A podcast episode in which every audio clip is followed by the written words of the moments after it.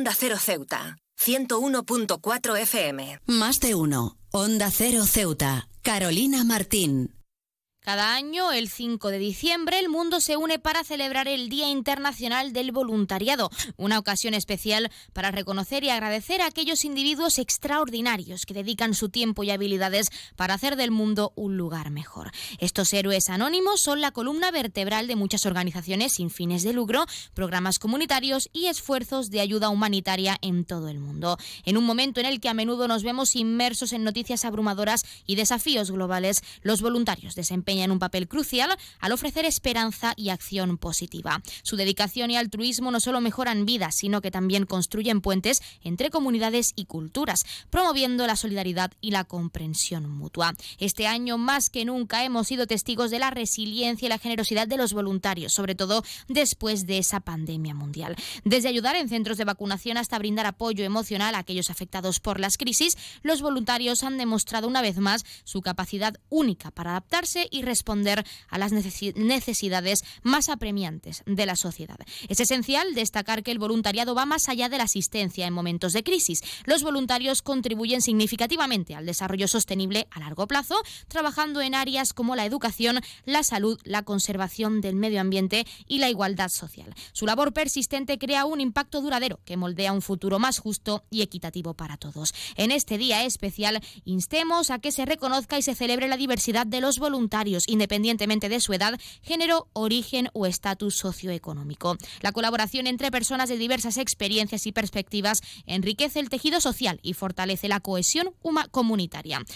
alentamos a los gobiernos, empresas y ciudadanos a reconocer el valor del voluntariado y a proporcionar el apoyo necesario para que estas acciones altruistas sigan prosperando. Fomentar un entorno propicio para el voluntariado significa invertir en la construcción de comunidades más fuertes y resilientes capaces de abordar los desafíos del mañana de manera conjunta. En este Día Internacional expresamos nuestro agradecimiento a todos aquellos que dedican su tiempo y esfuerzo a mejorar la vida de los demás. Su labor desinteresada es una fuente de inspiración para todo el mundo y no se recuerda que juntos podemos marcar la diferencia y construir un mundo más compasivo y sobre todo más solidario para las generaciones venideras, que son aquellas que nos van a suceder en el futuro.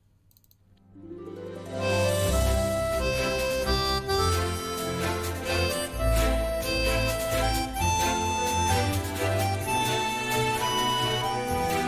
buenas tardes. Arrancamos el programa de este martes 5 de diciembre y lo hacemos felicitando en primer lugar a esos voluntarios y hablando de todo lo que aporta ser voluntario a lo personal y también a la comunidad, al mundo, porque siempre es muy importante ser voluntario para poder construir una comunidad más justa, más diversa y más unida, que es muy importante sobre todo en la actualidad. Nosotros arrancamos ya con una nueva edición de nuestro programa Más de Uno Ceuta. Vamos a desconectar como cada día por un rato con un programa que viene cargado de temas interesantes.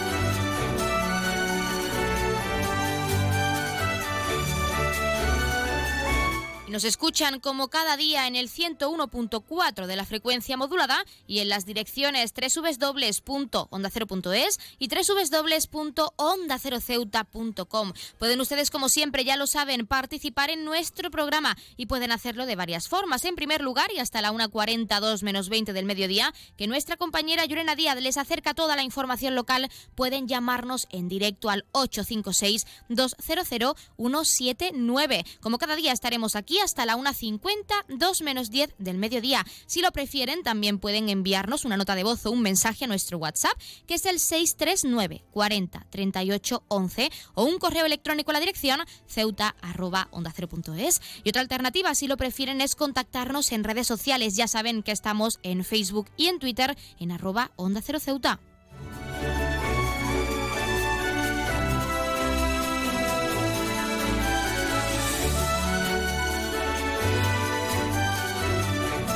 Pueden contarnos si son voluntarios, qué les aporta en el caso de serlo, si tienen pensado formar parte de algún voluntariado o incluso cómo creen que se debe seguir reconociendo esta labor tan esencial en todos los ámbitos y sin ánimo de lucro, que es muy importante destacarlo. Ya saben que también pueden participar para felicitar a un ser querido que cumpla años, dedicarle una canción o incluso pedirnos su tema favorito para que suene durante unos minutos en nuestro espacio, porque como siempre les decimos, queremos escucharles con canciones géneros musicales, sorpresas, experiencias, curiosidades e incluso recetas que como siempre también les recordamos se acercan las festividades importantes, la Navidad, con ese 24 y 31 de diciembre y si tienen alguna receta concreta y especial que hagan en estos días clave, pueden compartirla con el resto de nuestros oyentes para darles algunas ideas, así que anímense y llámenos.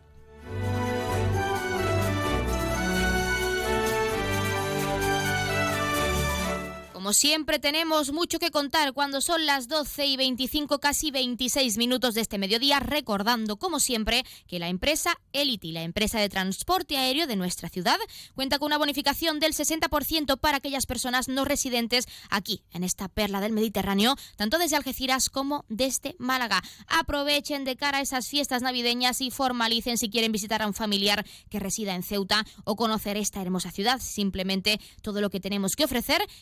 Recuerdo, formalicen ese descuento en la página web www.elity.es y con este recordatorio, como cada día, comenzamos con nuestro programa.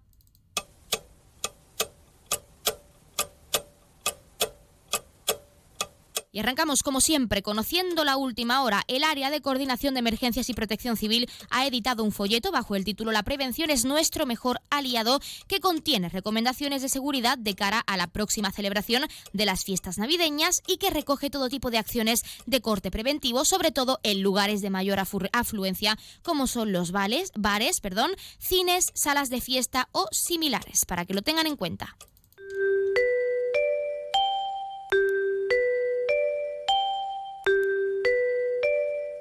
Y ya tenemos la previsión meteorológica según apunta la Agencia Estatal de Meteorología. Para la jornada de hoy tendremos cielos parcialmente cubiertos con probabilidad de precipitaciones, temperaturas máximas de 19 grados y mínimas de 15. Ahora mismo tenemos 17 grados y el viento sopla de levante. No guarden sus paraguas que nos espera un puente de diciembre bastante pasado por agua.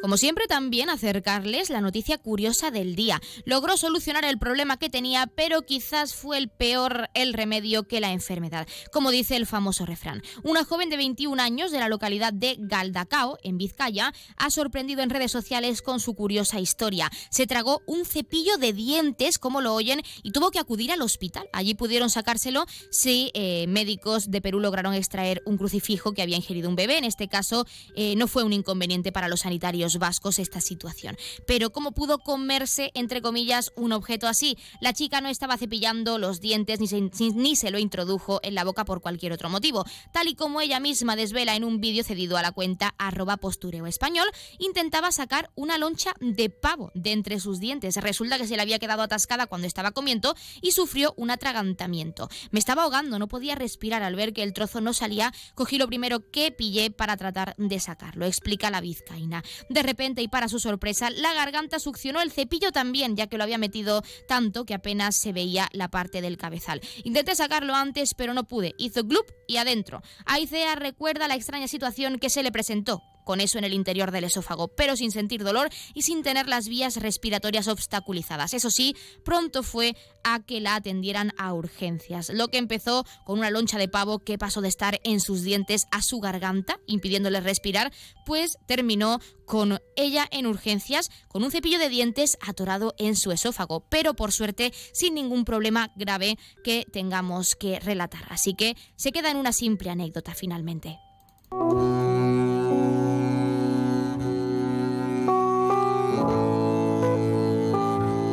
Pasamos a conocer la agenda cultural. Recordarles que el próximo día 12 nuestro Teatro Auditorio del Rebellín acoge el concierto de Navidad de Escuela de Música Mundo Arte. Ya saben que las entradas se pueden adquirir de forma presencial en la taquilla del teatro y también a través de la página web www.ceuta.es con precios de 1 a 3 euros y en este caso no hay descuentos para colectivos habituales.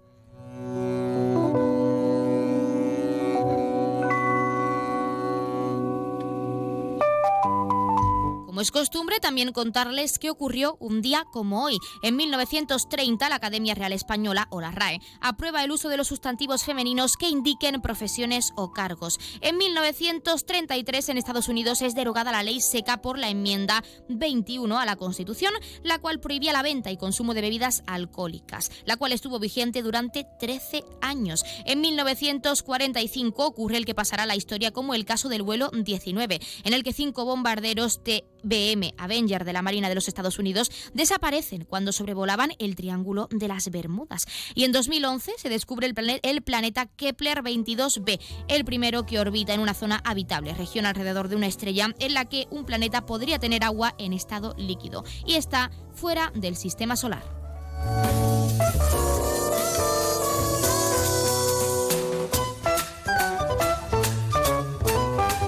También, como siempre, contarles qué le ocurre esta semana a uno de nuestros signos del, del zodiaco y es el turno de Acuario. Acuario, parece que poco a poco tu vida vuelve a la calma, pero a ti eso te cuesta creértelo. Las cosas van saliendo adelante y esta semana te sorprende de que por fin tu esfuerzo está empezando a ser recompensado. Es importante que no te obsesiones con el trabajo y busques también tiempo libre con tus amigos, con tu familia, con quien sea. Cuando las cosas empiezan a salir bien, te obsesionas y quieres más y más, pero no, Acuario. Recuerda que tienes una vida más allá de eso y hay que intentar desconectar en algún momento del día y te toca hacerlo esta semana con ese puente que está a la vuelta de la esquina. Busca tiempo para ti, para disfrutar con la familia y con los amigos, que ahora es lo más importante.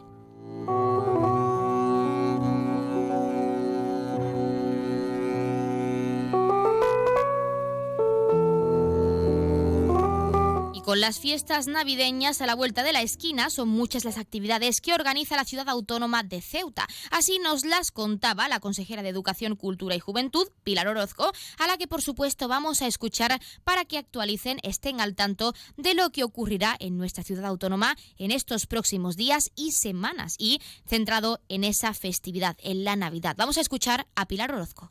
También vamos a contar con, un eh, mercadillo navideño que estará instalado en la Plaza Nelson Mandela desde el día 4 de diciembre hasta el día 22. Eh, y bueno, eh, vamos a contar con muchos pasacalles, bandas de música en, en las calles, las eh, las ya conocidas zambombas navideñas, en la que la, la polvoronada, eh, todas estas actividades que ya se llevan haciendo otros años y otras nuevas, ¿no? Eh, como por, por ejemplo una, una casita que también se va a instalar con la visita de, de, de Santa Claus para que todos los niños pues puedan dejar sus cartas. Pues ya la han escuchado y cuando son las 12 y 33 minutos, 12 y 33 oficialmente del mediodía, vamos a entrar de lleno en nuestros contenidos y entrevistas. Como siempre tenemos mucho que contarles, así que no se lo pierdan que arrancamos ya con nuestro Más de Uno Ceuta. Más de Uno, Onda Cero Ceuta, Carolina Martín. Atención a todos los amantes de la comodidad y la innovación.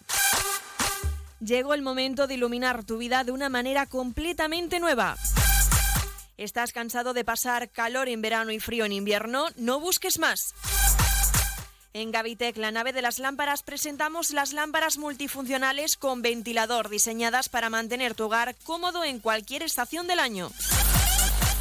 Estas lámparas son mucho más que un simple accesorio. Con su modo de verano e invierno podrás disfrutar de la brisa refrescante en los días calurosos y mantener el calor en los días fríos. Amplia variedad de modelos para todos los gustos y estilos con un equipo de expertos que te asesorarán. Estamos en Esplanada Muelle de Poniente, nave 104. Gavitec, la nave de las lámparas. No te quedes en la oscuridad, ven y brilla con nosotros.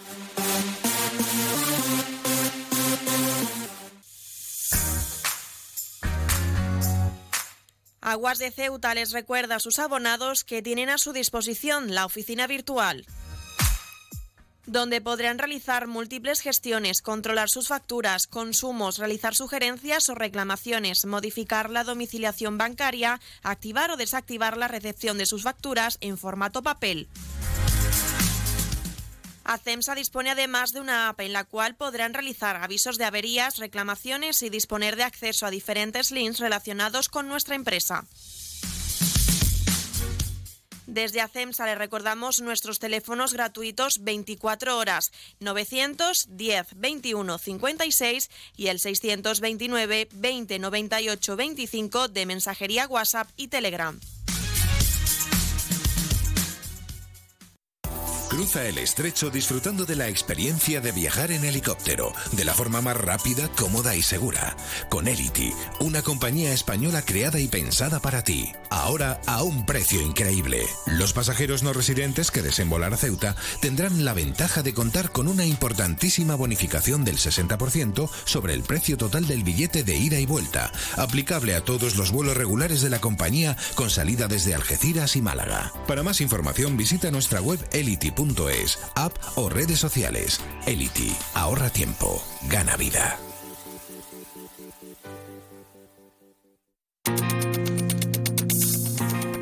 Clínica Septen, Centro de Reconocimiento de Conductores. Promoción especial, reconocimiento médico para obtención por primera vez de permisos de conducción, antes 25 euros y ahora 15 euros. Foto incluida. Estamos por las mañanas y por las tardes. Horario de lunes a jueves de 14 a 21 horas y martes, miércoles y viernes de 8 a 15 horas. Teléfono 856 20 14 46. Marina Española 9. Clínica Septen, siempre tú.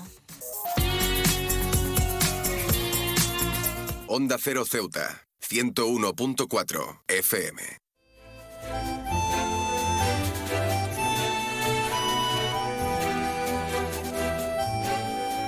En solo cinco años hay seis veces más miopes magnos entre jóvenes de 12 a 18 años. Así lo dicen los expertos y entre ellos tenemos con nosotros en nuestra sección de salud a Elisenda Ibáñez, óptica optometrista, coordinadora de la Asociación Visión y Vida y también directora de la agencia Com2B. Elisenda, muy buenas tardes. Muy buenas tardes, Carolina. ¿Qué tal? Bueno, en primer lugar tenemos que hablar de números y saber qué significa exactamente ese aumento de la miopía magna. Pues es un problema preocupante porque significa que hay muchos niños que son miopes y están en condiciones de, miopía magna. ¿Qué es esto de la miopía magna? Pues la miopía magna se define por aquella miopía que es superior a 6 dioptrías. Y nosotros hemos hecho desde Visión y Vida varios estudios que en, en la campaña Ver para Aprender, que son revisiones visuales a los niños, de 6 a 12 años. Y ahora, eh, este, esta sexta edición, eh, que en realidad es séptima porque una tuvo dos partes anteriormente, hemos estado viendo a chicos que tienen ahora de 12 a 18 años. Es decir, estamos viendo a los chicos que vimos en la primera edición, han pasado 5 o 6 años, y lo que nos hemos dado cuenta es que antes tenían miopía magna aproximadamente un 1,4% y ahora estamos en miopías magnas de en torno al 8,3%. Ha incrementado muchísimo, muchísimo, no nos lo esperábamos. Lo que tiene de problema la miopía magna en realidad es que son más de 6 dioptrías, pero ese ojo pasa a ser un ojo patológico, porque dijéramos que ese ojo se ha alargado y por eso se ha vuelto más miope. Y el hecho de alargarse el globo ocular, la longitud axial o elongarse ese globo ocular, eh, quiere decir que la, retina está más tensionada. Y cuando la retina está más tensionada, en la edad adulta pueden sufrir desprendimientos de retina, eh, glaucoma, cataratas, eh, problemas en realidad bastante serios. De hecho, las personas con más de 15 dioptrías, en, un 10% perdón, pueden desarrollar ceguera en, la edad adulta. ¿Por qué es curioso esa edad en la que se ha observado ese aumento, que es jóvenes de 12 a 18 años? ¿A qué se debe? ¿Cuáles son los puntos o las conclusiones principales que habéis sacado de este estudio?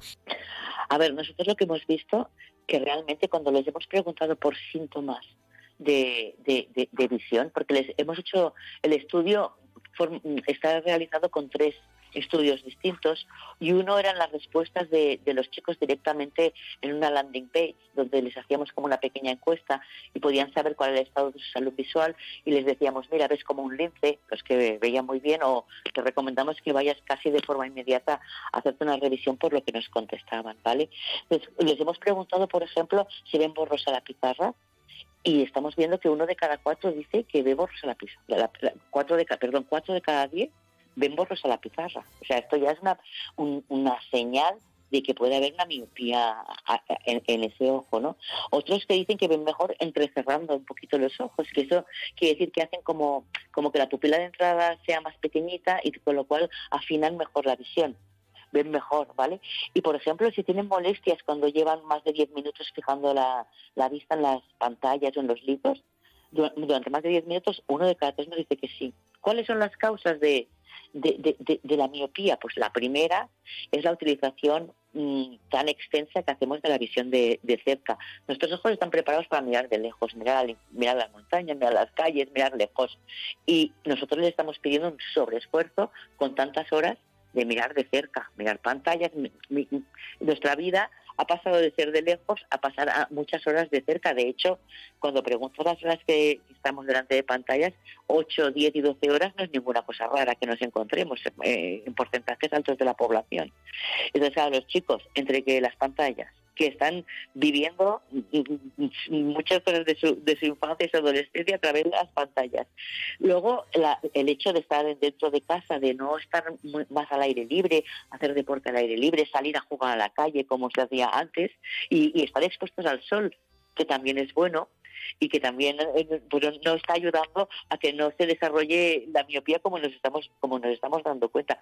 De hecho, en sociedades más avanzadas en el tema de uso de pantallas como son países del de sudeste asiático, ahí nos estamos encontrando con, con, ratios de miopía del 90% ¿eh? de los chicos. O sea, es un problema grande. Y luego la alimentación. La alimentación también es, estamos, está demostrado que está influyendo también en, en, en, bueno, las, las ratios de, de, visión con problemas. Ahora sí, tenemos que incidir en esas pantallas, porque es cierto que con el avance de las nuevas tecnologías, las redes sociales, los jóvenes sobre todo se pasan mucho tiempo frente al móvil, como tú misma nos has comentado. ¿Cómo les afecta el uso de las pantallas a esa vida diaria, teniendo en cuenta ese aumento de la miopía y por lo tanto que puede perjudicar a ámbitos como es el educativo, que también lo hemos comentado? Sí, bueno, nosotros tenemos, manejamos un ratio que uno de cada tres casos de fracaso escolar se debe a un problema de visión. A veces puedes pensar, ostras, mi hijo, mi hija, qué mal va en clase, eh, es un poco desastre, no sabe estudiar, no y muchas veces no es que no sepa estudiar, es que no puede, porque su visión no eh, eh, es el típico chico chica que lleva 10 minutos delante de un papel y ya se tiene que levantar. Eh, pero no es porque sea inquieto a lo mejor, o, no, no es porque tenga un síndrome de atención, es porque su sistema visual lo está forzando y le genera tanta molestia que no lo asocia, pero se tiene que levantar de la silla. Entonces, ¿qué está pasando? Pues que, que, que, cada vez hay, hay, más problemas de, de, visión. Y, y, bueno, lo que tenemos que hacer es ahí intentar poner las, soluciones, las que podamos, porque como bien decías, ellos utilizan las pantallas porque es su mundo. Y lo que no podemos hacer es poner puertas al campo, pero lo que sí que podemos hacer es trabajar mucho la prevención. Pues para finalizar y hablando de prevención, en tu caso como profesional, como óptica optometrista, nos gustaría para que todos nuestros oyentes, sobre todo aquellos jóvenes que nos estén escuchando, lo sepan, cómo o qué recomendaciones les darías para poder evitar ese aumento en la miopía magna y quizá entre esas recomendaciones, pues un poco reducir el uso de las pantallas o utilizarlas de una forma más moderada, por así decirlo. Para finalizar, unas recomendaciones para nuestros jóvenes. Muy bien, pues sí, voy a dar unas recomendaciones para los jóvenes y también para las familias. Para los jóvenes, eh, intentar trabajar a o sea, ver las pantallas y todo lo que sea de cerca lo más lejos posible. Es decir, cuando vamos a, trabajar, o sea, vamos a ver la pantalla del móvil, no ponerla a 30 centímetros de la nariz. Luego hay una regla que es súper fácil de recordar, es una regla americana, pero que se utiliza ya en todo el mundo, que es el 20-20-20, que dice que cada 20 minutos de estar delante de una pantalla descanse solamente 20 segundos, que eso pasa en nada, ¿vale? A conciencia, mirando de lejos. De lejos quiere decir a cuatro o cinco metros, no hace falta más. Y parpadear. Aparte de esto, pues estar más al aire libre, como, como decíamos, salir más a pasear un ratito y, intentar cuidar al máximo la distancia de trabajo y una buena iluminación. Pues Elisenda y nosotros nos quedamos con esas recomendaciones finales y agradecerte también la participación en nuestra sección de salud y en nuestro programa para hablarnos de este estudio de cómo ha aumentado la miopía magna, que son datos bastante graves, y cómo poder paliar o reducir ese aumento en los más jóvenes. Muchísimas gracias. Muchísimas gracias a vosotros por, por, darle pues luz a, este tema, nunca mejor dicho, y, y bueno, pues simplemente que intentemos entre todos que la miopía suba al mínimo en nuestros jóvenes. Muchísimas gracias a vosotros.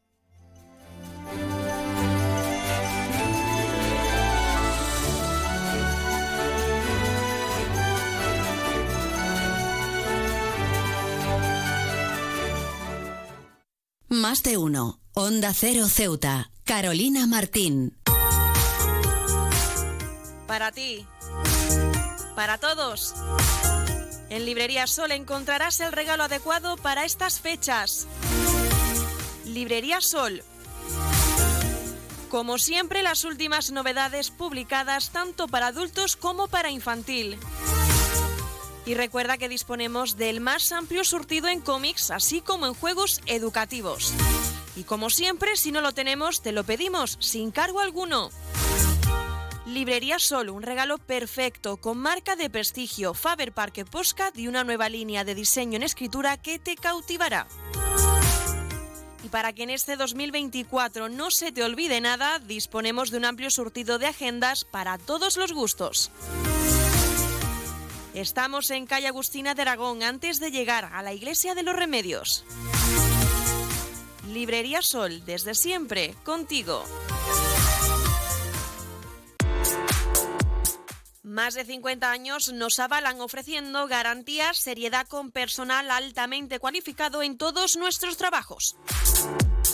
Electricidad capa materiales eléctricos para la instalación de iluminación para su vivienda local o empresa con las mejores marcas y lo último en tecnología. Proyectos eléctricos, cálculos lumínicos, diseño de instalaciones, redes informáticas, lo último en tecnología LED, domótica, ahorro y eficiencia energética. El futuro es la energía verde, la sostenibilidad y las energías renovables. En Electricidad Capa pensamos en su ahorro energético ofreciéndole la instalación de nuestras placas solares. Nos encontramos en Esplanada Muelle de Poniente, nave 9, teléfono 956 51 91 17.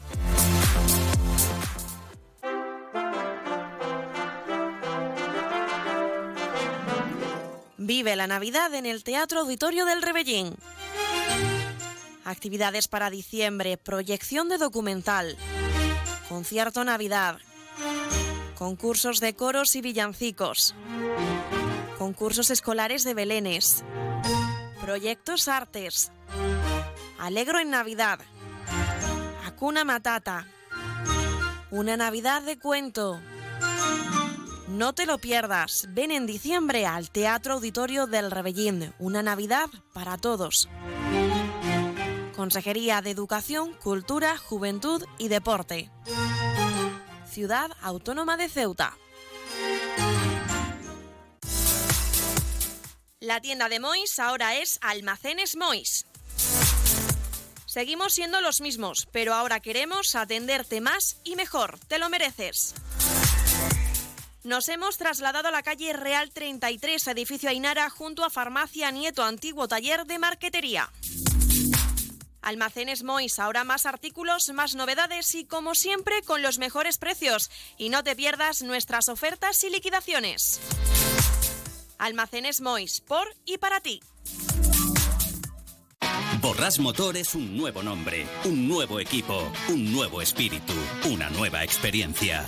Como ves, en Borras Motor lo nuevo es todo.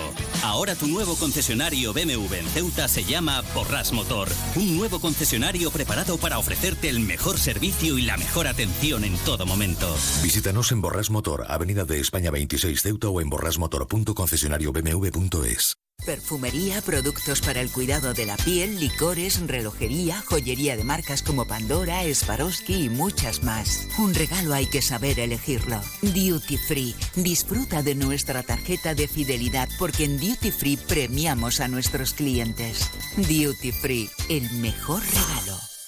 Duty Free, en Paseo Rebellín 21 y 22. Onda Cero Ceuta, 101.4 FM.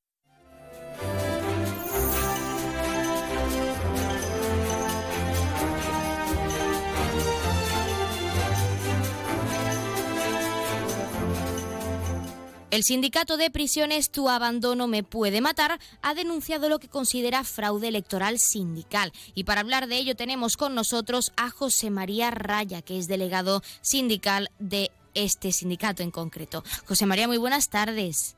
Buenas tardes. Bueno, nos gustaría saber en primer lugar el contexto. ¿Por qué habéis decidido denunciar ese posible fraude electoral en cuanto a sindicato se refiere? Bueno, eh, eh, el contexto fue que ya recientemente se han celebrado las elecciones sindicales a los representantes de los, funcionarios de la ciudad autónoma de Ceuta y en el contexto de, esta, de estas elecciones, pues el sindicato Comisiones Obreras ha denunciado ciertas, malas prácticas por parte de los sindicatos UGT y, y, eh, en la gestión del censo electoral y también en, que al parecer intentaban que algunas personas votaban, votaran tanto personalmente como por correo. Entonces, nosotros pues eh, aprovechado la ocasión, hemos recordado, nos hemos unido a la, a la, a denuncia de Comisión Obrera y hemos mostrado nuestro apoyo y hemos recordado que en las elecciones eh, a representantes de los funcionarios de la Administración General del Estado aquí en Ceuta pues ya se produjeron, se produjeron una serie de prácticas fraudulentas por parte de los sindicatos ACAI, UGT y CECIP, y CECIP Prisiones, eh, y CECIP, eh, que mediante un fraude en el voto por correo, pues modificaron los resultados de los comicios electorales. ¿Y qué implicaría, José Mari, si nos lo puedes explicar para entrar en contexto también, ese posible fraude electoral? ¿Qué implicaría que se mm, confirmase esa situación? Pues eh, esto implicaría una mayor representación de estos sindicatos que sin utilizar las prácticas fraudulentas pues no tendrían representación prácticamente ninguna. Estamos hablando de dos sindicatos que no tienen, que, cuyo, que, que no consiguen mejoras para los trabajadores, eh, van perdiendo progresivamente eh, afiliados y simpatizantes y cuando llegan los comicios electorales pues desempolvan sus banderines y sus pinturas de guerra, llamémoslo así, y de, repente, de pronto y de pronto se, se, recuerda, se acuerdan de los trabajadores y de sus intereses y hacen actuaciones como por ejemplo la que hizo sindicatos de SIC, ¿no? interrumpiendo el pleno de la ciudad autónoma, exigiendo mejores, mejoras salariales para los funcionarios de la ciudad autónoma de Ceuta, cuando ha tenido cuatro años para exigirle al gobierno de la ciudad autónoma esas mejoras y no lo han hecho. De repente, dos o tres días antes de las elecciones, se acuerdan de que esas mejoras son necesarias. Entonces, pues lo que implica es que estos sindicatos que cada vez van perdiendo más fuerza, pues gracias a estas prácticas fraudulentas que la Administración no impide, consiguen tener su cuota de, representación y consiguen tener pues, una serie de privilegios que nos cuesta más trabajo tener a los sindicatos que seguimos las reglas de las reglas de la democracia que están para todos y no solamente para nosotros. Desde el sindicato Tu Abandono me puede matar, ¿qué reivindicáis para evitar que esta situación ocurra en nuestra ciudad autónoma en próximas elecciones sindicales? pues eh, hacemos un, reivindicamos una doble actuación. Por parte de la Administración reivindicamos un mayor control en, en el proceso electoral. Por ejemplo, en el de los funcionarios de la Administración General del Estado, nosotros pusimos denuncia ante la, ante la delegación del Gobierno, en la, cual exigíamos al, señor secretario de la delegación del Gobierno, como en su calidad de mediador en el, en el proceso electoral que, que le atribuye la ley, pues le exigimos que interviniera y sin embargo, aunque nos facilitó el acceso a la documentación para que nosotros pudiéramos demostrar la existencia de ese fraude, pues lo cierto es que él no actuó, no hizo absolutamente nada. Entonces, por una parte le exigimos a la administración, la, la correo, por ejemplo, Correos no, no verificó la identidad de, las personas que recibían la, la, documentación electoral en su, en su supuesto domicilio. Cuando mandando, se mandó documentación electoral de muchos de muchos funcionarios a un mismo domicilio, que era curiosamente el domicilio de un delegado sindical del sindicato CECIF. Por lo tanto, si comisiones, si, si eh, los trabajadores de correo pusieran un mejor, un más énfasis en su actuación y controlaran que efectivamente la persona que recibe la documentación electoral es el votante, pues estos votos se hubieran producido. Entonces, tanto a la, tanto a, la administración como a la como a los organismos que participan en el proceso electoral, como puede ser Correo, con la delegación del gobierno, eh, le exigimos un mayor control y que hagan y que hagan y que una mayor exigencia de cumplimiento de la ley, que la ley está para cumplirla, no, no está para otra cosa. Eso por una parte. Y por otra parte, a los votantes, a los votantes también hay que exigirle que sean más celosos con su voto, que no mm, dejen que, una, que otras personas voten por ella, porque simplemente con entregar una fotocopia del DNI en la, en la de funcionarios de la Administración General del Estado, determinados funcionarios entregaban una fotocopia del DNI a su delegado sindical y el delegado sindical prácticamente votaba por ello. Entonces es una doble exigencia. A la administración y organismos colaboradores que se afanen en, en la exigencia del cumplimiento de la ley y a los votantes porque que ejerciten el derecho a voto que como, deben de hacerlo porque es su derecho, pero que lo ejerciten de manera legal y que lo ejerciten mm, de forma personal y presencial como, como pide la ley para finalizar y lo más importante es saber cuál es vuestro siguiente paso a seguir, es decir, qué esperáis desde este sindicato de prisiones y para poder evitar esta situación. Pues la verdad es que lo que esperaríamos eh, en, el, que en el caso de la, de la de funcionarios de la Administración General del Estado, que es la que más nos preocupa, pues lo que esperamos es que para la próxima, el próximo comicio las autoridades pongan más celo, que ya en vista de que ha habido un fraude, porque nosotros pusimos una denuncia ante Fiscalía y el fiscal general de Ceuta nos dijo que, que demostrar lo que poníamos en, lo, que poníamos la denuncia, que, que es demostrable, ya que la delegación del gobierno nos dio acceso a la documentación, pues demostrando todo ello, el fiscal general hablaba, de, el fiscal de Ceuta hablaba de un de una de un fraude generalizado el, el voto por correo. Entonces lo que esperamos es que, que ya, ya que saben que hay determinados sindicatos que no siguen las normas y que hacen prácticas fraudulentas, pues lo que esperamos es una mayor vigilancia y un mayor cumplimiento de sus funciones. Porque, repito, eh, según el Real Decreto que regula el proceso electoral para funcionarios, el, el, representante de funcionarios de la Administración General del Estado, eh, delegación del gobierno tiene no es un simple observador del proceso, tiene, tiene capacidad para intervenir y para velar por el cumplimiento de la ley pues nosotros, como siempre, estaremos muy pendientes de cómo avanzan esas reivindicaciones desde el sindicato Tu Abandono Me Puede Matar y agradecerte también, José María Raya, la, eh, la presencia en nuestro programa, estar con nosotros, pues para hablarnos de esa situación y de lo que este sindicato quiere transmitir tanto a las administraciones como a la ciudadanía ceuti. Muchas gracias y mucha suerte. Gracias a ti.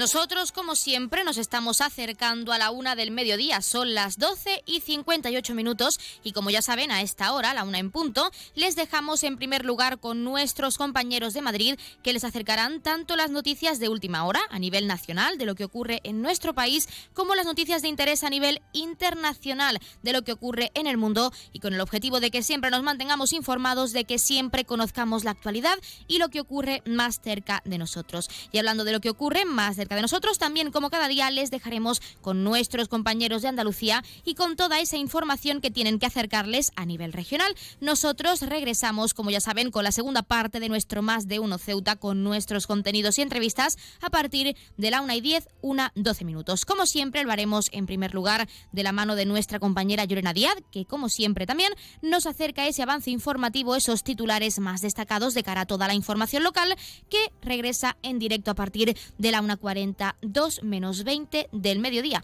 Recordarles que pueden seguir hasta esa hora participando en directo en nuestro programa llamándonos al 856-200-179. Pero si no han podido estar con nosotros en directo este día, no se preocupen que tienen disponible nuestro WhatsApp 639 40 38 11 o nuestro correo electrónico ceuta arroba onda 0.es. Y otra alternativa es seguirnos en redes sociales y contactarnos por Facebook y Twitter arroba onda 0 ceuta. Tenemos que adelantar que tanto en la jornada de mañana miércoles como en la del próximo viernes, en este caso 8 de diciembre, no tendremos programación local por ese puente de diciembre. Pero no se preocupen que el jueves regresamos con toda la información desde las 8 y 20 de la mañana y con más, más de uno Ceuta. Nunca mejor dicho cabe la redundancia. Ahora sí, les dejamos con nuestros compañeros de Andalucía, perdón, de Madrid primero y de Andalucía. Regresamos enseguida, no se vayan.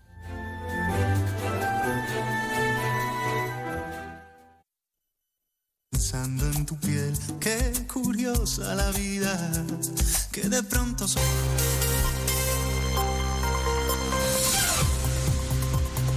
Noticias en Onda Cero.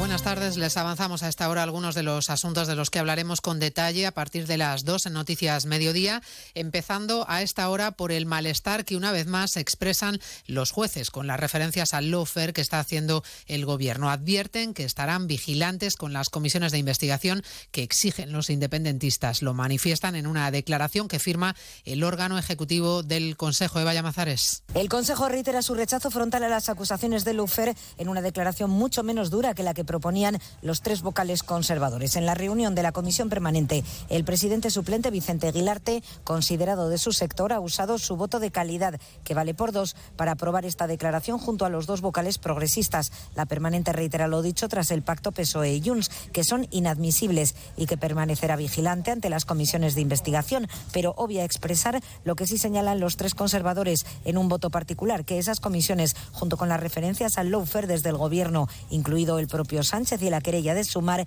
conforman un inadmisible e injustificado clima de agitación y propaganda contra los jueces. Para el Partido Popular cuestionar la labor judicial es inadmisible. Va a ser el próximo 12 de diciembre cuando llegue al Congreso el primer debate proposición de la ley de amnistía registrada por el PSOE, la primera ley que se tramita en esta legislatura, lo que da cuenta a juicio de los populares a qué nos enfrentamos. La polémica alrededor de la no renovación del Consejo General del Poder Judicial, dicen, es solo una cortina de humo. Congreso, José Ramón Arias. El PP avanza que si el PSOE quiere llegar a pactos de Estado siempre nos encontrará, pero les advertimos que no nos van a engañar la renovación del Poder Judicial debe llevar aparejada una nueva ley que garantice la independencia de los jueces en su elección, porque según el nuevo portavoz popular en el Congreso, Miguel Tellado, este asunto es un intento de Sánchez de tapar todo el escándalo de la amnistía y el mediador. Nosotros, nosotros no vamos a caer en las trampas del propio Sánchez. Sánchez, cuando tiene problemas para explicar lo que está sucediendo, acude al comodín del Consejo General del Poder Judicial. Es una cortina de humo es una maniobra de distracción. Los populares lamentan que la legislatura vaya a empezar aprobando la ley de amnistía, toda una declaración de intenciones de un gobierno socialista plegado al independentismo. A partir de las 2 de la tarde hablaremos además del último informe PISA que mide competencias en matemáticas, ciencias y comprensión lectora en alumnos de 15 y 16 años. España empeora sus resultados, aunque la caída en la OCDE no es de las más duras. El informe dibuja un país más avanzado en el norte que en el sur. Castilla y León vuelve a ser la referencia al nivel de países más avanzados. Es llamativo el batacazo de Cataluña, una comunidad que por su nivel socioeconómico debería estar entre las más destacadas y que sin embargo se desploma en las tres competencias del informe. Y en cuanto a las competencias, la caída más notable se produce en lectura. Daniel Salinas, analista senior de PISA. En el caso de lectura, esto es todavía más eh, evidente. La caída entre el 2018 y el 2022, es decir, podría decir uno antes y después de la pandemia, fue de 10 puntos, pero eh, bueno, nunca antes tampoco había habido una caída de esta magnitud. Entre dos ciclos anteriores solamente habíamos visto eh, cambios de 5 eh, puntos, ya sea el doble, 10 puntos. El emir de Qatar, principal mediador en las negociaciones entre Israel y Hamas, ha sido contundente sobre los bombardeos israelíes en Gaza, acusado a la comunidad internacional de permitir crímenes atroces, mientras las autoridades sanitarias de la franja alertan de la posibilidad de que se produzca una auténtica masacre en un hospital al norte de la región. Está rodeado de francotiradores y los cadáveres se empiezan a acumular en el exterior. Diana Rodríguez. Sí, emboscada que está teniendo lugar muy cerca del campo de refugiados de Yabalía, al norte, uno de los bastiones de Hamas. Además, según las últimas informaciones, son al menos 43 los fallecidos y decenas los heridos en otro ataque contra la ciudad de Khan al sur de la franja, donde los cadáveres que se acumulan en las calles están siendo trasladados al hospital Nasser. Nos dijeron que abandonáramos Gaza por la guerra, así que nos fuimos del norte y vinimos aquí al sur, pero el caos es lo que hemos encontrado. Tanto Naciones Unidas como la OMS denuncian que el ejército de Netanyahu sigue bombardeando hospitales de forma indiscriminada. Advierten de que la situación empeora cada hora y hacen un llamamiento a Israel para que proteja a los civiles. Esta tarde el ministro de Exteriores, José Manuel Álvarez, comparecerá en el Congreso para explicar la postura de España ante el conflicto. No escucharemos la voz de Podemos porque en nombre del grupo parlamentario de Sumar solo intervendrá el diplomático fichado por Yolanda Díaz, Agustín Santos. Y por supuesto estaremos atentos a la operación salida del puente de la Constitución y de la Inmaculada. Se refuerza el dispositivo en carreteras, aeropuertos y estaciones. Se prevén más de 8 millones de desplazamientos por carreteras desde las 3 de esta tarde hasta la medianoche del próximo domingo. Se lo contamos todo a partir de las 2, como siempre, en una nueva edición de Noticias Mediodía. María Hernández, a las 2, Noticias Mediodía. Julia Otero, Medalla de Honor de Barcelona. La directora y presentadora de Julia en la Onda ha recibido esta distinción por ser un referente del mundo de la comunicación y un modelo para generaciones de profesionales. Una de las comunicadoras más influyentes de nuestro país que cada tarde reúne a más de medio millón de oyentes en Julia en la Onda, el segundo programa vespertino más escuchado en 2023. Este galardón se une a una larga lista de premios y reconocimientos a su labor profesional. Julia Otero, Medalla de Honor de Barcelona. Enhorabuena, Julia. Onda Cero, tu radio.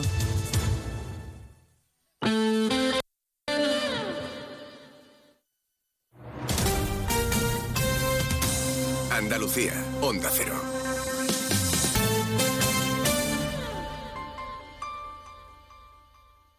Estamos en pie porque Andalucía nunca se rindió. Un pueblo unido y luchador que levantó esta y otras tierras y siempre defendió la igualdad. Que nadie nos saque ahora los colores, porque pintamos tanto como cualquiera en España. Por nuestra historia y nuestro futuro, el 4 de diciembre saca tu bandera al balcón. Andalucía pinta, Junta de Andalucía. Termina el año en verde con los Social Energy Green Days. Llévate 200 euros en tu batería virtual con Quiroluz, con seguro todo riesgo incluido los dos primeros años y grandes descuentos con hasta 25 años de garantía en todas nuestras instalaciones de primeras marcas. Pide tu cita al 955 44 11 11 o socialenergy.es. La revolución solar es Social Energy. En estas Navidades, saborea el mejor jamón ibérico de bellota, los romeros de Alanís, producto familiar y artesanal con tiendas en Alanís y Sevilla. Los romeros de Alanís. Descubre nuestro producto estrella, lomito ibérico de bellota, el mejor sabor para estas fiestas. Realiza tu pedido entrando en shop.losromerosdealanís.com y lo recibirás en casa en 48 horas. Los romeros de Alanís, de nuestras dehesas a tu mesa. Sobre todo, Onda Cero Andalucía. En Onda Cero, Noticias de Andalucía. Jaime Castilla. Buenas tardes, hacemos hasta ahora un repaso de la actualidad de Andalucía de este martes 5 de diciembre, víspera del festivo del Día de la Constitución y día en el que comienza un puente en el que la Dirección General de Tráfico prevé 1,6 millones de desplazamientos de largo recorrido en la comunidad. Por ello, activa desde hoy hasta el domingo un plan especial de tráfico y recuerda mantener la prudencia al volante unos días festivos en los que está previsto que continúe lloviendo al menos hasta el viernes. A pesar de ello, los hoteles andaluces prevén una ocupación cercana al 70% de media en estos días, con una alta ocupación en alojamientos rurales y en destinos de interior como Córdoba, donde el porcentaje sube hasta el 90%. Onda Cero Córdoba, Anabel Cámara. Esas son las previsiones de los principales hoteles cordobeses que apuntan hasta un 90% de ocupación en atención a las reservas para los días fuertes del Puente de la Constitución, como son el miércoles y viernes. También la Asociación de Empresarios de Hospedaje de Córdoba maneja buenos datos de ocupación, con una media del 78%. También Granada registra una alta ocupación. Allí además está el reclamo de la apertura hoy de Sierra Nevada para esquiar, aunque por ahora con poca superficie. Onda Cero Granada, Guillermo Mendoza. Sierra Nevada abre tres días más tarde de lo previsto a los esquiadores y lo hace a ralentí, con solo cuatro pistas para principiantes de las 139 que tiene la estación. Es decir, con apenas dos kilómetros esquiables y con un telesilla, el nuevo Emil Ale. En el puerto de Algeciras ha sido detenido un hombre por la Policía Nacional cuando intentaba cruzar a Marruecos con su hijo de tres años sin el consentimiento de la madre. Onda Cero Cádiz, Carmen Paul. La intervención comenzó cuando recibieron la denuncia de la expareja sentimental del detenido que tenía ya todo preparado para salir del país. Según ha explicado la policía, tanto la madre como sus tres hijos menores se encuentran bajo la protección de las autoridades competentes. En Jaén, la Guardia Civil ha desarticulado dos talleres industriales dedicados a la fabricación de armas de guerra y sustancias explosivas dentro de una operación internacional. Onda Cero Jaén, Pepe Cortés. Las instalaciones estaban dotadas de maquinaria industrial pesada, tornos, fresadoras, prensas hidráulicas, entre otras. Los agentes intervinieron 28 armas de fuego, varias de ellas fusiles de asalto, catalogados como armas de guerra. Además, 23.350 cartuchos metálicos, incluida munición de guerra, 29 silenciadores y 17 kilogramos de sustancias explosivas. Seguimos ahora con el repaso de la actualidad del resto de provincias y lo hacemos por Almería. En Almería, el lotero de la capital, que regala décimos para el gordo de la lotería, ya ha escondido participaciones por el mobiliario de su barrio, el barrio de Oliveros, y este año además, el quinto que pone en marcha la iniciativa, ha querido dar un paso más y ha escondido décimos bajo el mar para llevar la suerte a los almerienses. En Ceuta, el Gobierno estudia la municipalización del servicio de limpieza y recogida de residuos para 2024. El presidente de la ciudad, Juan Vivas, se ha reunido con las centrales sindicales para trasladar su compromiso de mantener la plantilla actual, así como cumplir con el convenio laboral. Ceuta quiere seguir el modelo de Málaga. En Huelva, el ayuntamiento limita el uso de petardos durante las fiestas. Solo se van a poder lanzar elementos pirotécnicos entre las 10 de la noche y las 2 de la madrugada, la noche de Navidad y durante la noche de fin de año. En Málaga, la empresa municipal de aguas del Ayuntamiento de la capital llevará a cabo la ejecución de 130 actuaciones en los 11 distritos de la ciudad por valor de más de 100 millones de euros. Dichas actuaciones van encaminadas a la mejora de la producción de agua potable, evitar fugas, reutilizar aguas regeneradas o reducir el riesgo de inundación. Y en Sevilla hoy se ha colocado el primer tubo de la portada de la Feria de Abril, que este año está inspirada en el pabellón Mudéjar de la capital andaluza, sede del Museo de Artes y Costumbres Populares, un trabajo obra del artista italiano Davide de Gambine. Más noticias de Andalucía a las 2 menos 10 aquí en Onda Cero. Onda Cero. Noticias de Andalucía. Ay, José, todavía no he comprado el jamón ibérico para Navidad. ¿Cómo? Antonio, por favor, vete corriendo a Montesierra que tienen los mejores jamones ibéricos de Jabugo. Embutidos, carnes y todo lo que necesitas para triunfar esta Navidad. ¿Y dónde está Montesierra, José? Los encuentras en Jerez, Jabugo y en montesierra.com. No falla. Montesierra, excelencia de principio a fin. Nos encanta viajar, nos encanta Andalucía. ¿Te vienes a conocerla? Iniciamos nuestro viaje cada miércoles a las dos y media de la tarde y recorremos Andalucía contigo.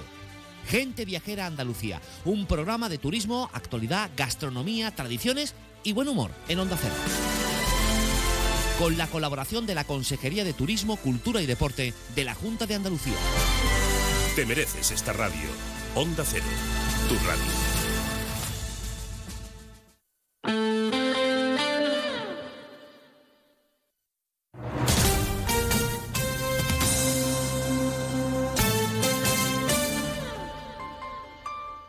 Onda Cero Ceuta, 101.4 FM. Más de uno. Onda Cero Ceuta. Carolina Martín.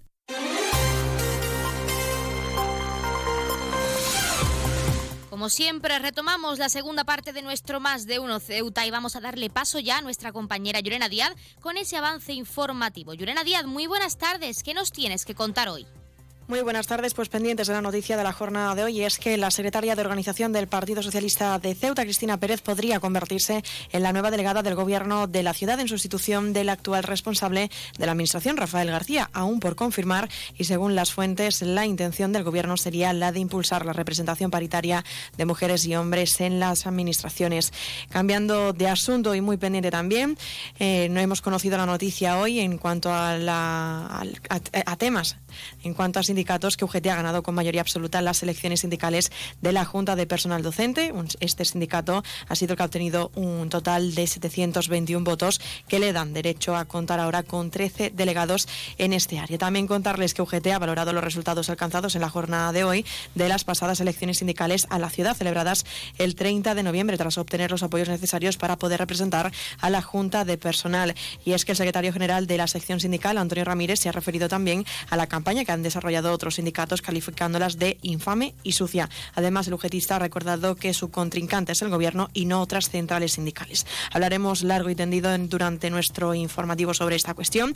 También tenemos que contarles que el presidente de la ciudad ha tenido la oportunidad de reunirse con el comité de empresas TRACE y con las centrales sindicales para aclarar algunos de los aspectos sobre lo que va a suponer la municipalización del servicio de limpieza y de residuos. En la jornada de hoy, aún por confirmar, el portavoz del Gobierno, Alejandro Ramírez, ha trasladado que la ciudad continúa estudiando esta, esta decisión y que lo que van a elegir también en, cuanto al Pleno de la Asamblea es elegir el mejor modelo de gestión para poder dar cobertura pues, a ese contrato que va a vencer de limpieza y recogido de residuos a partir del 2019. También Alejandro Ramírez ha aprovechado su intervención para comentar que la ciudad ha tomado la decisión de solicitar los informes a la red eléctrica de España, además de la entidad que la distribuye y genera energía en nuestra ciudad, para poder recabar información sobre las numerosas incidencias producidas en Ceuta que ha ocasionado los cortes del suministro eléctrico para conocer si, ocurre debido a la falta de mantenimiento en esa central. Y en otro orden de asuntos también contarles que el helipuerto de Ceuta ha alcanzado por primera vez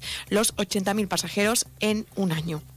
Recuerden que esto tan solo ha sido un avance informativo y que las noticias de Ceuta regresarán a partir de las 2 menos 20 para hablar de esos asuntos y otros. Pues muchísimas gracias, como siempre, a nuestra compañera Llorena Díaz, que nos acerca ese avance informativo de cara a toda la información local de la que estaremos muy pendientes. Y ahora sí, vamos a continuar aquí en nuestro Más de Uno con nuestros contenidos y entrevistas. Tras escuchar a nuestros colaboradores, vamos a conocer lo que CEMSAT se pide a Ingesa, lo que pedía y lo que reivindica tras esa mesa sectorial que se ha celebrado con esta entidad para seguir mejorando la sanidad ceuti. Hemos estado con una de sus representantes, con Elizabeth Muñoz, así que no se lo pierdan, que arrancamos ya con esta segunda parte.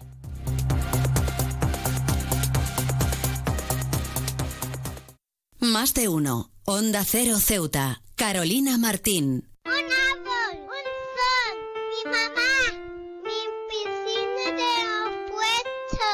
Ahora los impuestos son cosa de niños. Servicios Tributarios de Ceuta se lo pone muy fácil. A partir de ahora podrá pagar sus impuestos a través de la página web tributosceuta.org. Solo necesitará una tarjeta de crédito y la carta de pago que recibió por correo y con un solo clic se ahorrará tiempo, colas y desplazamientos. Recuerde tributosceuta.org. Servicios Tributarios de Ceuta, Ciudad de Ceuta. Nuevo horario de caja de 8 de la mañana a 2 de la tarde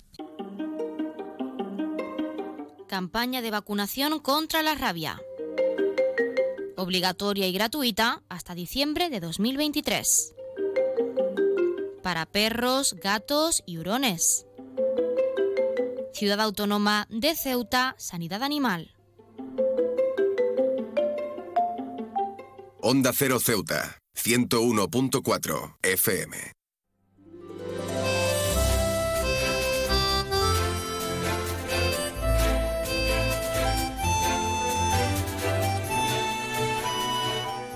El sindicato CEMSATSE ha denunciado que Ingesa demora una vez más la aplicación de incentivos mientras la situación, aseguran, sigue deteriorándose. Y para hablar de ello tenemos a Elizabeth Muñoz, que es una de las representantes de este sindicato. Elizabeth, muy buenas. Hola, buenas tardes. ¿Qué tal? Bueno, en primer lugar, nos gustaría saber cómo se desarrollaba esa mesa sectorial donde habéis podido poner de manifiesto todas las reivindicaciones en cuanto a sanidad con Ingesa. Bueno, se ha desarrollado con completa normalidad.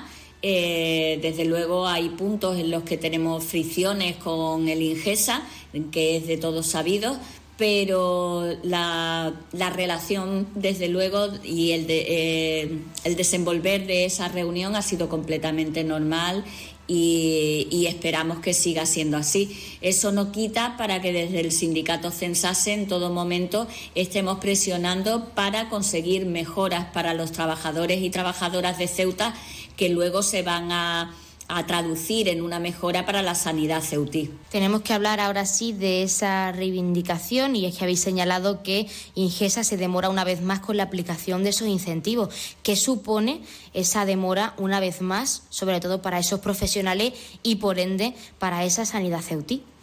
Bueno, pues supone un fallo grande por parte de la Administración porque una vez aprobado eh, en el mes de julio, no lo olvidemos, que es que ya va camino de, medio año, eh, la, aprobación de la zona de difícil desempeño y cobertura con unos porcentajes de un 49% para el colectivo de los profesionales médicos, un 36% para el colectivo de enfermería, fisioterapia y matronas y un 7,5% para el resto del personal sanitario, pues a la fecha de hoy todavía no tenemos una traducción efectiva en, datos económicos. No sabemos ni, ni cuánto se va a cobrar ni cuándo se va a proceder al pago.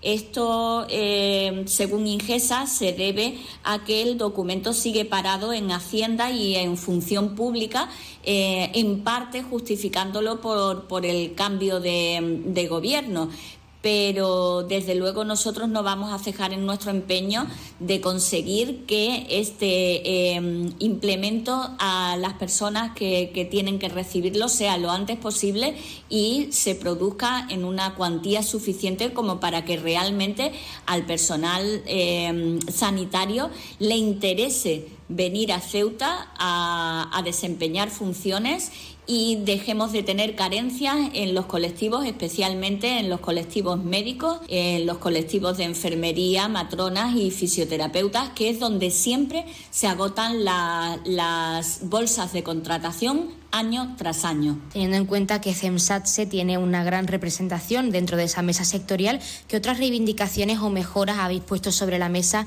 para que Ingesa las tenga en cuenta? Bueno, nosotros hemos hablado de multitud de, temas, pero en este caso hemos recalcado la importancia de, obtener este complemento retributivo lo antes posible, de activar la carrera profesional eh, para los profesionales que, están no solamente en el personal fijo, sino también aquellos mm, personales eventuales que se, que se están contratando y que tienen derecho al cobro de la cuantía según las últimas sentencias judiciales que hemos obtenido tanto a través de CENS como a través de SASE y que por lo tanto eh, nosotros hemos recalcado en esta mesa sectorial que tenían que proceder al, pago.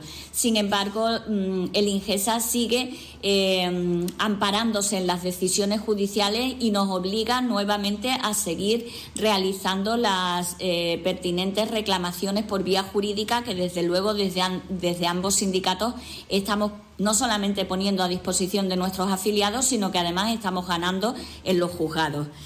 Em, también estuvimos hablando del nuevo sistema informático que, bueno, no negamos que es necesario actualizarse en sanidad, es necesario implementar eh, programas informáticos importantes, renovadores, que permitan eh, trabajar con mayor calidad a los profesionales, pero también es cierto que este procedimiento tiene que realizarse de una forma segura, de una forma en la que todos los profesionales se sientan, una vez que se enfrentan al nuevo, eh, al nuevo sistema informático, con, con la certeza de que todos los datos que ellos están aportando se están guardando adecuadamente en las historias de los pacientes y que no van a tener problemas a la hora de mm, realizar una petición, mm, por ponerte un ejemplo, de una analítica, de una radiografía.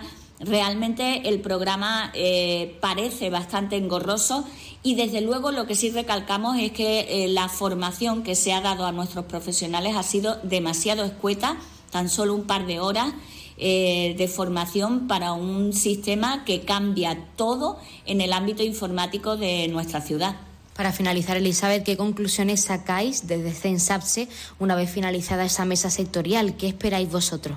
Bueno, nos queda mucho por hacer, desde luego. Tenemos mm, temas importantes como, por ejemplo, las bolsas de empleo, en las que estamos trabajando de forma intensa y que tan solo Censase ha aportado un documento eh, eh, completo de baremos para bolsa de contratación y que por parte del Ingesa pues se, se ha contemplado de hecho este documento como no podía ser de otra forma eh, en el que los, eh, los enfermeros, las matronas, los fisioterapeutas y los médicos de nuestra ciudad tengan la certeza de que se les va a baremar de una forma em, clara, de una forma transparente y en la que se quiten sesgos personales. Eh, para nosotros ha sido un logro muy importante el suprimir la entrevista en el grupo A1 que es al que pertenecen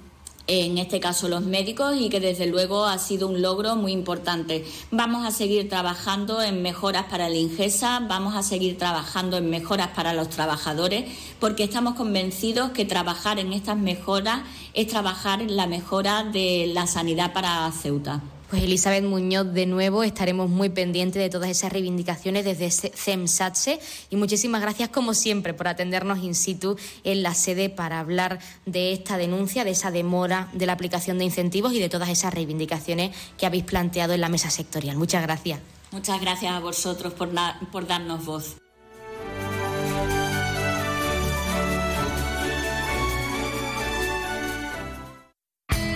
En CESIF la Central Sindical Independiente y de Funcionarios, todo lo que hacemos es gracias a ti. Porque con tu confianza y apoyo, tú lo haces posible. CESIF es otra clase de sindicato. Independiente y profesional, transparente y cercano. Sindicato más representativo en las administraciones públicas de España y en muchas empresas privadas. Sea cual sea tu profesión, en la función pública o en la empresa privada, CESIF es tu sindicato. Vota CESIF. Defiende tu trabajo. Pues como siempre han escuchado las palabras del sindicato CESIF, de uno de nuestros colaboradores, y ya tenemos como siempre al otro lado de la línea esa asamblea territorial de Cruz Roja con ese sorteo en directo, así que vamos a darles paso ya. Asamblea Territorial de Cruz Roja, muy buenas tardes. Buenas tardes. A continuación le ofrecemos el sorteo correspondiente a hoy 5 de diciembre. Cuando usted diga, caballero.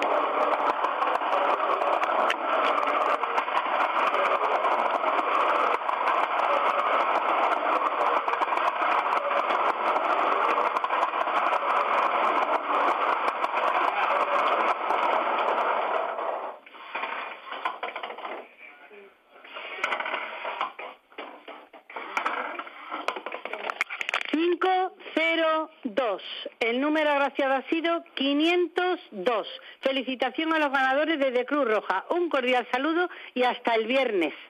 Pues nosotros en este caso nos despedimos hasta el jueves porque el viernes no contamos con programación local, pero como siempre agradecer a la Cruz Roja esa asamblea territorial por ofrecernos ese sorteo en directo como es costumbre también en nuestro programa. Recordarles el número agraciado de hoy, que por cierto enhorabuena a todos los premiados y premiadas, que siempre es una gran noticia con ese puente de diciembre ya aquí a la vuelta de la esquina, a un día recibir esa gran noticia y que siempre esperamos que lo hayan hecho con nosotros y que no hayan sido pocos, que es lo más importante. Ahora sí, número agraciado de hoy, 502, 502, popularmente conocido como el Sol. Y ahora sí vamos a pasar a darles a conocer los números de interés. Ya saben que el 112 es para emergencias, 016 para la lucha contra el maltrato, el 900 018 018 para el acoso escolar y el 024 el teléfono de atención a conductas suicidas. Y si quieren contratar un servicio de taxi, ya saben que en Ceuta contamos con dos empresas, Autotaxi con el 856 925 225 y Radio Taxi con el 956 51 5406,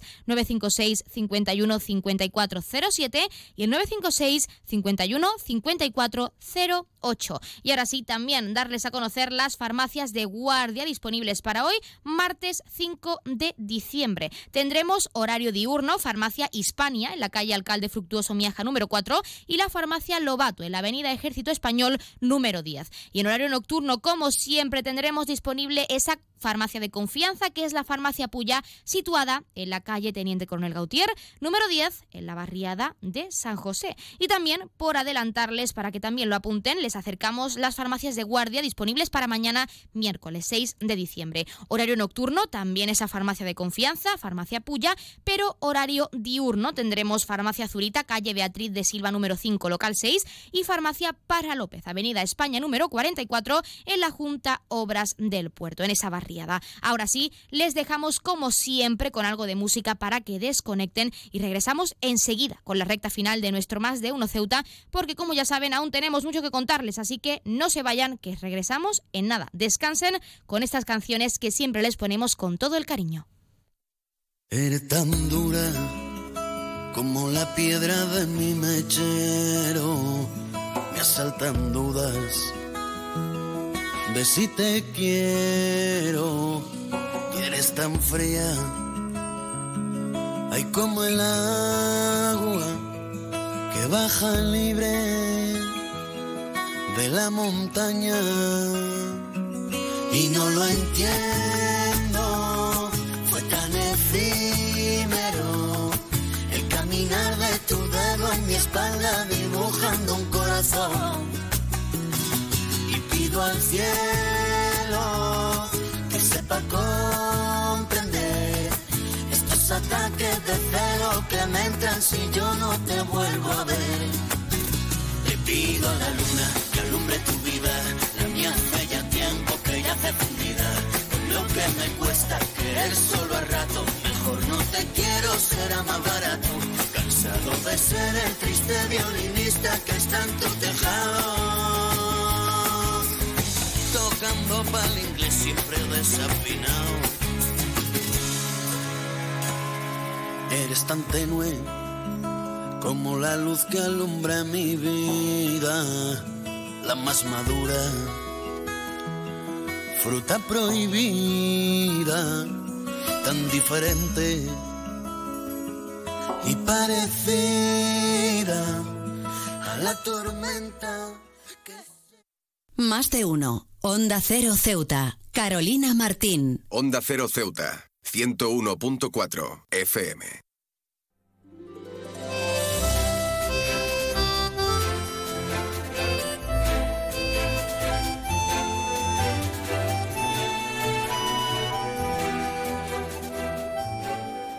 Como ya saben, hoy es el Día Internacional del Voluntariado y queremos conocer a aquellas personas que realizan o han realizado esta labor altruista.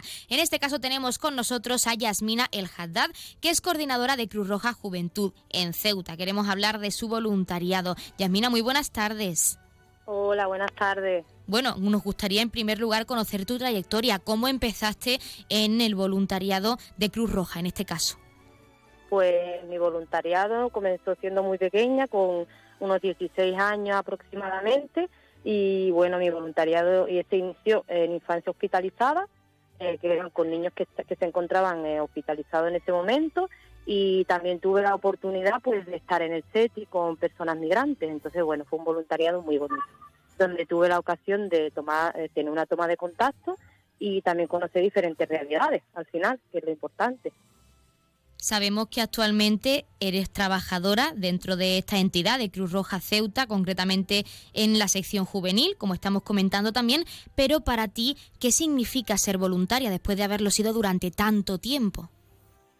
pues ser voluntaria, a ver, resumirlo en pocas palabras me resultaría un poco difícil, ¿vale? Pero voluntario, ser voluntario al final es algo que también tienes que sentir, porque al final sí que es verdad que es compromiso, es responsabilidad, eh, son muchas palabras a las que podemos eh, definir, pero al final es algo que sientes y que te moviliza. Si no, no te haces voluntaria o voluntario. Entonces sí que es verdad que dentro de las personas que encuentro, dentro de la sección juvenil, por ejemplo, sí que hay algo en sí, dentro de sí mismo, que es como el afán de ayudar a los demás. Eh, sí que es verdad que después, a lo largo de los años y demás, pues te das cuenta que no es que ayudamos a los demás, sino que al final también nos ayudamos a nosotras mismas eh, para poder conocernos a nosotros y también conocer diferentes realidades. Entonces, como un poquito, el yo doy, pero también me aporta mucho. Yasmina, ¿y cuál es vuestro día a día, vuestra realidad, no solo dentro de la entidad de Cruz Roja Ceuta, sino también la realidad que tratáis cada día en nuestra ciudad autónoma? ¿Cómo trabajáis? pues nosotros dentro de Cruz Roja hay diferentes secciones y diferentes áreas y bueno, cada área pues desarrolla eh, eh, un tema concreto. Sí que es verdad que lo que más se ve es socorro y emergencia, porque al final estamos ahí a pie de calle y es lo que más se ve, pero después hay otras áreas que también eh, desarrollan su labor a lo mejor pues de forma más, más, más dentro, o sea, dentro de los despachos a lo mejor, sí que es verdad que también se hace ayuda a domicilio, eh, todo el tema de las ayudas de necesidades básicas, eh, promoción del éxito escolar, no, o sea, si, si me pongo a nombrarte proyectos no pararía, porque al final Cruz Roja es una entidad muy grande donde tenemos la oportunidad de tener muchos proyectos donde al final sí que es verdad que nos acercamos a las personas para intentar dar cabida a todas estas necesidades que se tienen o intentarlo de alguna forma, porque al final todas, todas, todas eh, no somos superhéroes ni superheroínas, pero bueno, se intenta dentro de lo que cabe eh, paliar una serie de necesidades pues que se van surgiendo. Entonces, bueno, bueno, eh, nos has comentado tu trayectoria ese día a día en Cruz Roja, pero en tu caso como persona voluntaria que lo ha vivido desde muy joven, en, en, primera persona, lo que significa ser voluntario y también persona que convive con esa realidad que tenemos en nuestra ciudad autónoma, ¿crees que está valorado el voluntariado? ¿Crees que la ciudadanía es consciente de todo lo que realizan las personas voluntarias en un trabajo que al final es trabajar, pero sin trabajar, si podemos decirlo así? Sí, totalmente. De hecho, eh, una de, de las ocasiones donde se ha podido ver ha sido en la pandemia, donde eh, la juventud sobre todo se ha volcado, vamos, enormemente, y eso se ha podido ver, eh, tanto en entrevistas a personas como a pie de calle. Entonces sí que es verdad que la ciudadanía en general, Caballa, sí que responde y ha respondido en una, en una época muy importante. Así que bueno, podemos decir que los caballas sí que es verdad que se entregan al voluntariado eh, yo diría un 98%, 99,9%. Que desde, desde, Cruz Roja en ese sentido sí que es verdad que queremos agradecer toda la participación que hemos tenido y seguimos teniendo, porque también somos, o sea, hay que ser realistas con las personas, por ejemplo, que a día de hoy pues están estudiando o tienen un trabajo y aún así eh, son capaces de sacar eh, poco tiempo al día, pero por lo menos dedicarlo o escribirte que te digan, mira Yasmina, que al final esta semana solamente voy a poder ir dos horas, pues mira, pues estás acordada y me has dicho, pues mira, solamente voy a poder ir, dos horas. ¿Sabes? Que eso ya es un detalle, simplemente el hecho de pensar en que tú quieres dedicar tus horas a realizar algo que sea productivo en beneficio de una comunidad, eso ya eh, merece aplausos, vamos. Los caballas están volcados, como tú misma nos has comentado, pero Cruz Roja sigue visibilizando esa labor, la labor del voluntario. ¿Cómo en este día se va a seguir visibilizando la labor del voluntario? ¿Qué quiere transmitir Cruz Roja pues para seguir eh, animando a la población a que forme parte de un voluntariado? Pues nosotros en primer lugar, desde Cruz Roja en general, queremos agradecer a todas las personas voluntarias que estén, o sea, que actualmente sean voluntarias y las que no, eh, por haber dedicado eh, su tiempo en beneficio de la comunidad y sobre todo que hacerles saber de que realmente el tiempo que dedican es por una causa común. Entonces, bueno, eh, yo sigo invitándoles a que se acerquen a la casa, que conozcan las diferentes áreas, que conozcan los diferentes proyectos, que muchas veces pensamos que ya hemos hecho voluntariado y ya nos lo conocemos todo y no, porque al final ves la compañera de al lado, pegas en su puerta y tú dices, ay, pero si es que aquí hay algo nuevo, siempre hay algo, algo nuevo que se pueda hacer. Y siempre yo creo que lo importante también es, eh, tener esa parte de ilusión con la que al final el voluntariado y las personas, incluso las personas que estamos trabajando en el, ámbito social, necesitamos para nuestro día a día. Porque al final tú te levantas y necesitas tener una ilusión en, en, en la cual tú te sostengas y digas, bueno, lo voy a, estoy haciendo esto porque me apetece, porque me gusta, porque siento lo que hago. Entonces, yo les invito a que, a que tengan esa oportunidad de voluntariado, que tengan esa oportunidad de conocer, por ejemplo, eh, las personas que tenemos cerca, que muchas veces las tenemos al lado y a lo mejor mm, realmente no conocemos las necesidades que tienen. Entonces, a través del voluntariado de, Cruz Roja sí que es verdad que para personas, por ejemplo, que, quieran tener una experiencia y no sepan al ámbito al que se quieran dedicar o lo que fuera, pues que tienen un, abanico muy amplio eh, de proyectos en los que pueden participar. Pues nosotros nos quedamos con tu mensaje y de hecho animamos a la ciudadanía a que lo recoja y a que si puede que forme parte de un voluntariado que es una labor tan gratificante como importante en la sociedad. Y Yasmina El Haddad, muchísimas gracias por darnos unos minutitos en nuestro programa y hablarnos de tu experiencia personal y de cómo Cruz Roja trabaja con esos voluntarios. Muchas gracias. Gracias a ustedes por darnos voz y por escucharnos siempre.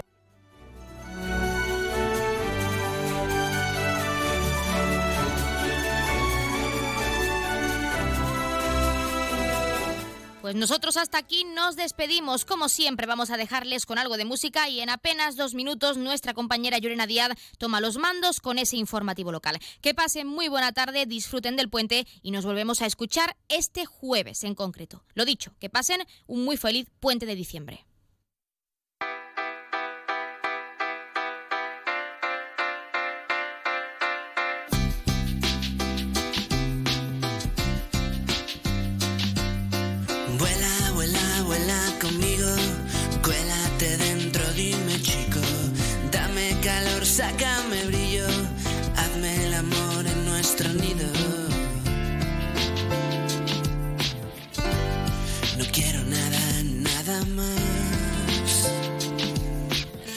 Me sobra respirar, sube, sube, sube conmigo, déjalo todo, yo te cuido.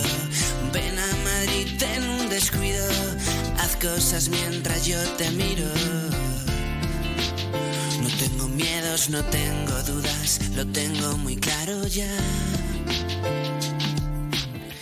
Todo es tan de verdad en tus pequeñas dudas y eso, que si no te tengo reviento, quiero hacértelo muy lento. Todo, todo, todo, todo. Yo quiero contigo todo, poco, muy poco, a poco, poco. Que venga la magia y estemos solos, solos, solos, solos.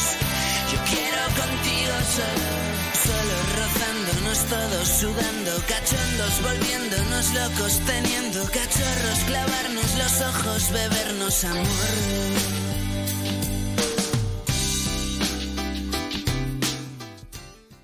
Onda Cero Ceuta, 101.4 FM. Noticias. Onda Cero Ceuta. Llurena Díaz. Buenas tardes, son las 2 menos 20 del mediodía de este martes 5 de diciembre. Llega la hora de noticias de nuestra ciudad, es la hora de noticias en Onda Cero.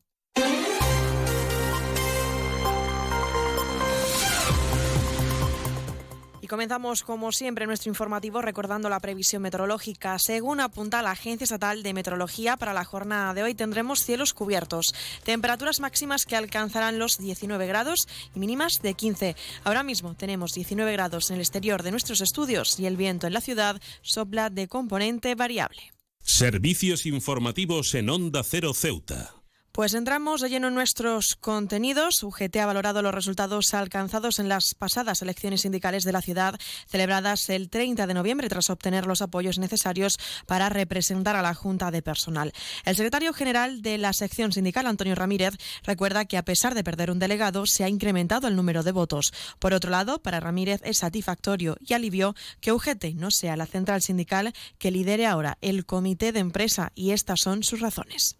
Creo que a todo el, todo el personal laboral de la plantilla le va a producir un gran alivio que Comisión Obrera deje de presidir el comité de empresa. Creo que va a ser un gran, un gran alivio. Porque la prepotencia, la falta de democracia, la actitud dictatorial dentro del comité de empresa y por parte de, de, la, de las personas que, que llevan Comisión Obrera ha sido bochornosa. Y es que Ramírez se ha referido también a la campaña desarrollada por otros sindicatos, calificándola de infame y sucia. Además, el ujetista ha recordado que su contrincante es el gobierno y no otras centrales sindicales. Creía que Comisión Obrera era un sindicato que, defendía al trabajador. Bueno, nos hemos dado cuenta de que, de que no, porque, por ejemplo, en estas elecciones han ido en contra de que voten los trabajadores del plan de empleo y, sin embargo, han defendido a muerte que vote el gerente se demuestra un poco cuál es, cuál es la, la, forma de, la forma de pensar de, y la forma de trabajar de ello. A pesar de que Antonio Ramírez dejará de ser representante de la Junta de Personal de UGT, ha repasado los trabajos pendientes que pondrán en marcha. Desde UGT piden voluntad negociadora por parte del Gobierno. Ya lo advertimos que ya a partir de ya, a partir de ya, nos ponemos en marcha con el tema del plan de pensiones, del antiguo premio de jubilación y, de, y del tema de, la, de, las indemnizaciones. Y desde luego mm, hay que movilizarse en Navidades, nos movilizaremos.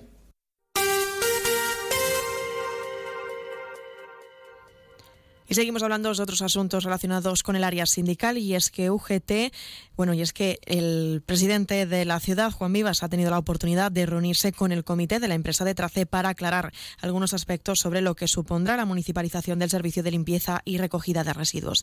Vivas se ha comprometido con los sindicatos con de que la gestión por parte de la ciudad no va a suponer ningún problema para los derechos de los trabajadores ni que se vea mermado. Una situación que ha servido también para trasladar tranquilidad y cambios de postura, como ha sido el caso de UGT y CESIF, a pesar de referirse a la falta de información.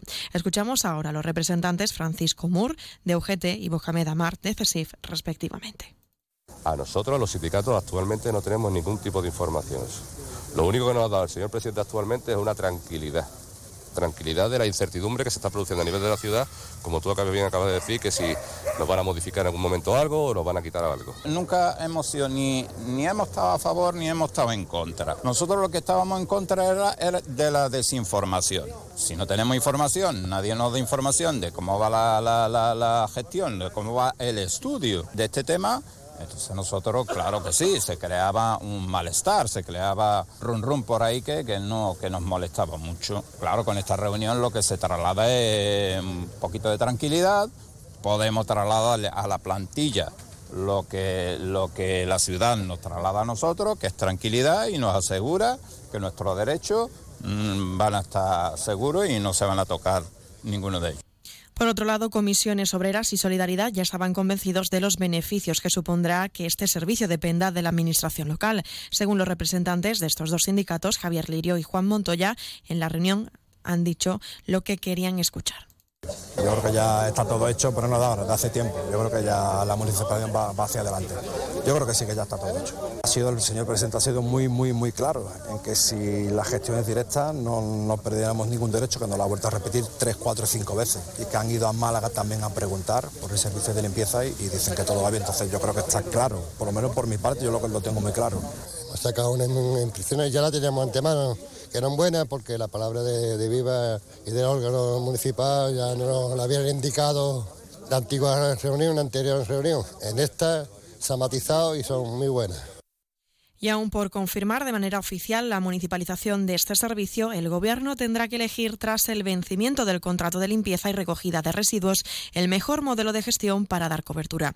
Según el portavoz del Gobierno, Alejandro Ramírez, se encuentra en fase avanzada, trasladando la seguridad a los trabajadores, así como el cumplimiento del convenio colectivo que se mantendrá cuál puede ser el modelo mm, que me permita una mejora en los servicios de limpieza de la ciudad. Y a partir de ahí como he dicho, como una competencia totalmente municipal, ya será el Pleno de la Asamblea el que decida por qué modelo optar, si el de una gestión directa a través de una sociedad municipal, que creemos, que creemos técnicamente, solo puedo adelantar, que dentro de las fórmulas que hay es la más idónea, es la más idónea porque da más garantía en todos los sentidos, eh, económico, presupuestario y laboral, y por otro lado, la ciudad ha tomado la decisión de solicitar los informes a la red eléctrica de España, además de la entidad que distribuye y genera energía, para recabar información sobre las numerosas incidencias producidas en Ceuta que han ocasionado el corte en el suministro eléctrico, en el suministro eléctrico para conocer si ocurre debido a una falta de mantenimiento en la central que es que, con independencia de pedir los informes pertinentes, tanto a la como que son la misma entidad, pero se les pide independientemente, una es la que distribuye y otra es la que genera la energía. Aparte de esos informes, si vamos a pedir informe del supuesto concreto a Red Eléctrica España, puesto que el proyecto puede actuar también de intermediario, por así decirse. Ellos recabar también información, porque son al final las que, las que trasladan esa energía a la ciudad, y a partir de ahí también que puedan posicionarse sobre si realmente ha sido un error de que no ha sido un problema de las empresas o si realmente ha habido una falta de mantenimiento, ¿no? Y proceder, si, si, así corresponde, para la proceder a, la preceptiva sanción. Onda Cero Ceuta, 101.4 FM. Más noticias en Onda Cero. La secretaria de Organización del Partido Socialista de Ceuta, Cristina Pérez, podría convertirse en la nueva delegada del Gobierno en la ciudad, en sustitución del actual responsable de la Administración Central en Ceuta, Rafael García. Aún por confirmar, y según las fuentes, la intención del Gobierno sería la de impulsar la representación paritaria de mujeres y hombres en las administraciones. Y será el Consejo de Gobierno el que finalmente nombre a Cristina Pérez como la nueva delegada del Gobierno en las próximas semanas. Un apunte más. UGT ha ganado con mayoría absoluta las elecciones sindicales a la Junta de Personal Docente. Este sindicato ha obtenido un total de 721 votos que les dan derecho a contar con 13 delegados. Esto es uno más que Comisiones Obreras, que ha logrado 252, por lo que tendrá cuatro delegados, dos menos que en las anteriores elecciones.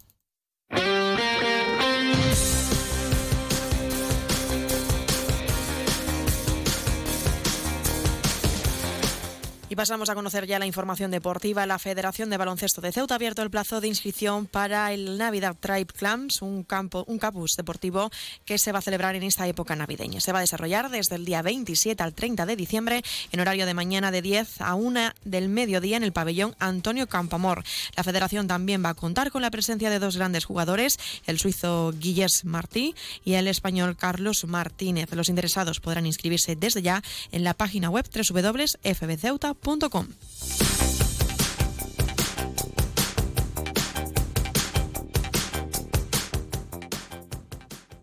Noticias. Onda Cero Ceuta. Llurena Díaz.